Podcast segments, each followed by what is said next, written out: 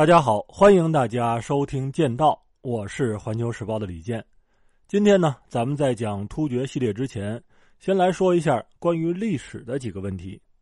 昨天是毛主席诞辰一百二十八周年，可能大家都知道，毛主席的一生是酷爱读书，特别是喜欢读史书。那么，直到他去世的前一天，他还让人读了七分钟的《容斋随笔》。那么这本书呢，它是一本史料笔记，是研究宋代历史的必读之书。我之所以举这个例子，是想告诉大家，历史真的非常重要。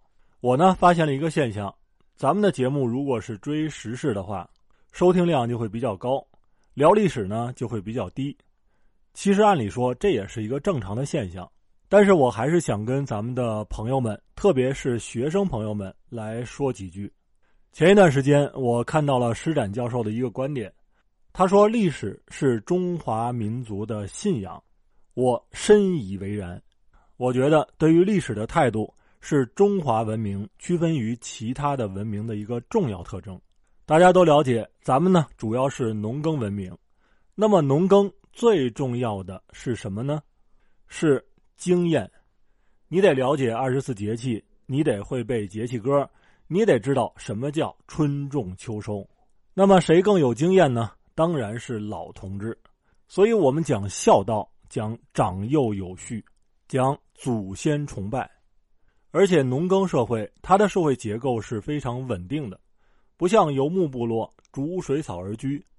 那么这种稳定性和对经验的重视，就催生了儒家文明。儒家文明呢，咱们也聊过，就是讲人与人的关系。它和其他地方的那种宗教文明是完全不一样的。宗教文明讲的是人和神的关系，大家通过比较就能够发现，儒家文明啊，它是内敛的、包容的，是自己跟自己较劲；而宗教文明呢，它是扩张的、排他的，是自己跟别人较劲。所以从历史上来看，我们并不是一个大规模扩张、从骨子里边想去远方的民族。咱们重视的呢，就是周边的国家和民族到底认同不认同我所打造的秩序。也许有人就会问了，那蒙古铁骑怎么说呢？这就涉及到咱们之后要讲的二元帝国的问题。从总体来看呢，我们这个民族是不断的通过改变自己来影响世界。现在也是这样，美国就说了，你中国经济上已经是世界老二了。你在文化上、在意识形态上、在社会制度上等等等等，都和我们不一样。我绝不能容忍你来挑战我的霸权地位。咱们中国这边呢，也说了，没人稀罕你那破霸权地位。我们中国人不想称霸世界，也没想跟谁搞战略竞争，我们只是想不断的超越我们自己。但是这种心态呢，在巨大的文化差异面前。西方是根本没有办法理解的，咱们讲叫和而不同，但是西方人就认为，既然不同，那就得存在谁听谁的问题。那么，面对这种鸡和鸭讲的尴尬局面，咱们去哪儿寻找破解现实困境的这种方法呢？答案是只有历史。这条道路不仅适用于国家民族，同样适用于我们每一个人。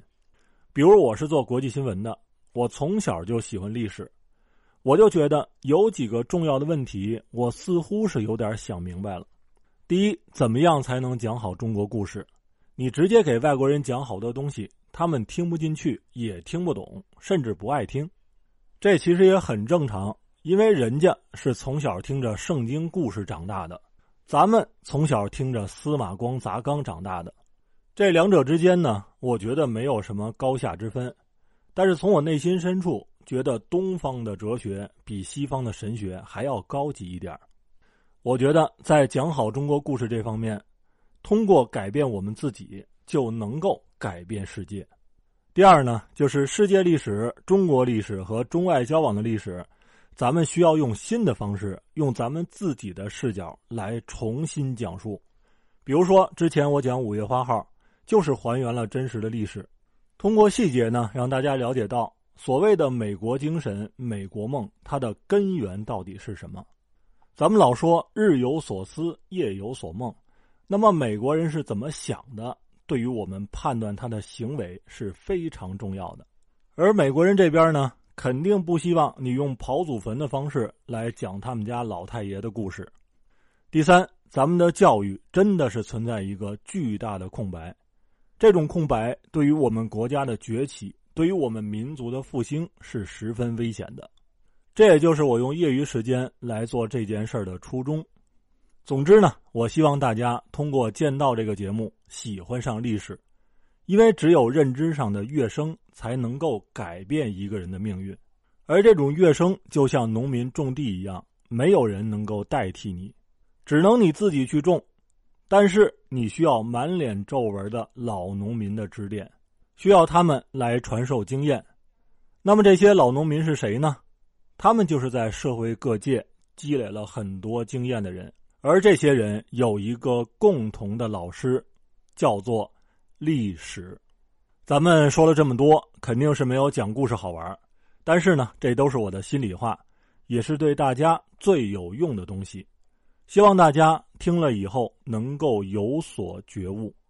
接下来呢，咱们讲讲那个凄美的非爱情故事。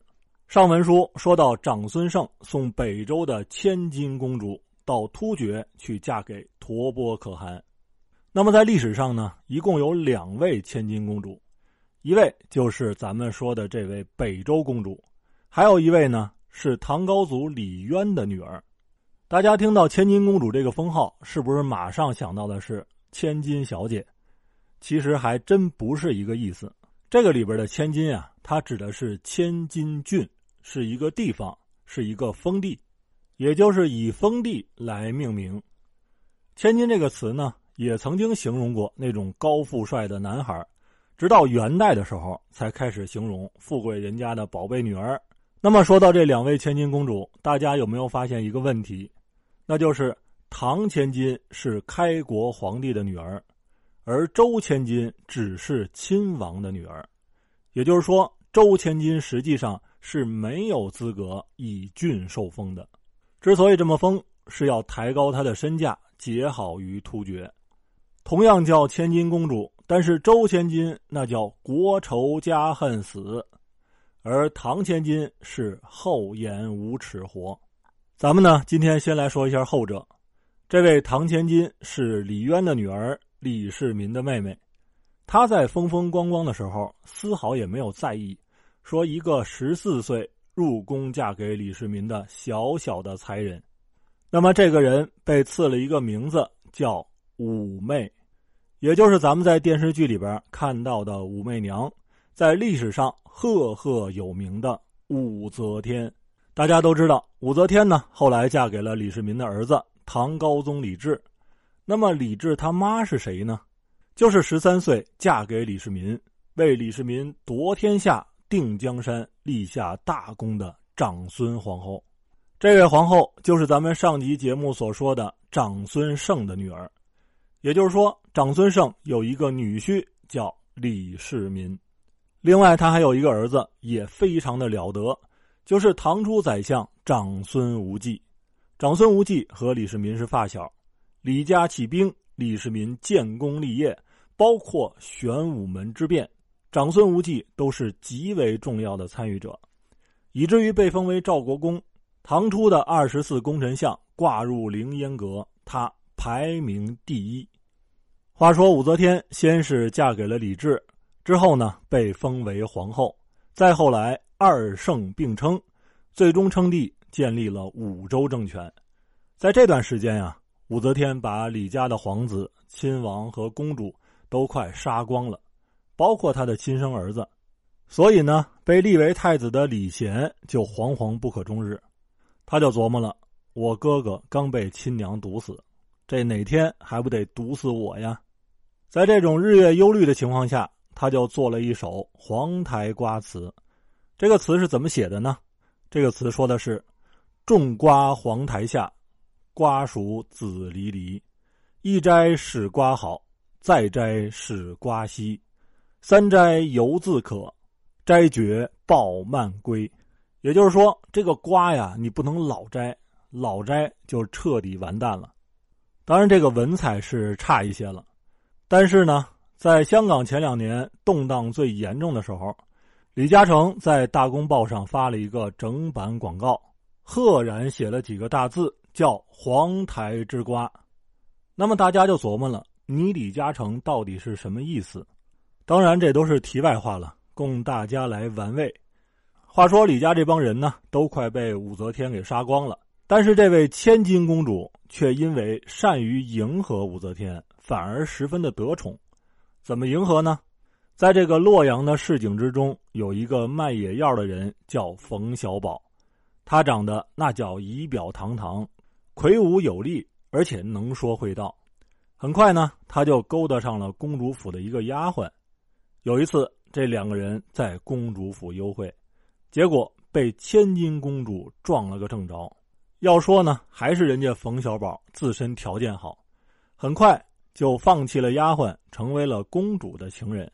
而这个时候呢，千金公主又想尽办法想巴结武则天，于是就把这个冯小宝送给了武则天。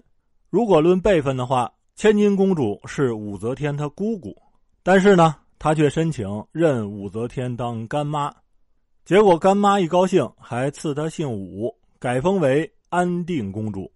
安定公主呢，是夭折的武则天的大女儿的封号。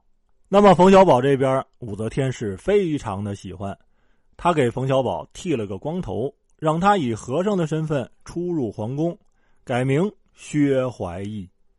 这个薛怀义啊，是大大的有名。为武则天称帝立下了汗马功劳，而且呢，他还主持修建了气势恢宏的明堂，并且作为大将军几次领兵迎战突厥。后来是因为个人作的太厉害了，所以最终被杀。现在正在上映的一部电影叫《古董局中局》，这个电影讲的就是薛怀义火烧明堂，佛头下落成谜的故事。前一段时间我去看了这个电影，还是挺好看的。如果大家有兴趣呢，也可以去看一下。那么在历史上，武则天因为分别嫁给了爷儿俩，就被文人士大夫们戳了一千多年的脊梁骨。而唐朝的千金公主和薛怀义也被钉上了耻辱柱。那么咱们为什么要讲这些呢？主要是想通过两位千金公主的经历来做一个对比。是关于中原文明和草原文明的对比，大家可以想一下，薛怀义这个人，他可能是非常精明能干的，既能够当好武则天的情人，又能够监督几万人修建明堂这样的伟大工程，还可以带着僧人们翻阅浩如烟海的佛教典籍，帮武则天寻找当女皇的依据。但是最不可思议的是，这个市井之徒。居然几次担任行军大总管，击退或者吓跑突厥大军，先后被授予了左威卫大将军、辅国大将军和右卫大将军，连宰相都成了他的军中幕僚。那么这说明什么呢？并不是说明薛怀义是个人间奇才，而是说明唐朝有了比较完备的制度设计和官僚体系。那么，在军中如此，在朝堂更是如此。虽然武则天这个人个人能力极强，差一点就把李唐王朝给一锅端了，但是终于李唐的官僚集团仍然在极力的保护着李家的血脉。在神龙元年，武则天病重，宰相张柬之马上发动了神龙政变，逼武则天退位，迎太子李显复位。这一系列的事件说明，中原政权有强大的官僚系统，这个系统的运转使得政权有比较强大的这种稳定性。即使皇帝不稳定，这个政权也可以是稳定的。你比如说，像宋朝和明朝，皇帝都让人给逮走了，但是政府还照样运转。那么，反观游牧民族所建立的这种草原政权，那就完全不一样了。咱们下期节目通过另外一位千金公主的悲惨遭遇，来讲一讲突厥人所面临的噩梦。好，今天的分享就到这里，欢迎大家订阅剑道，让认知更深一点。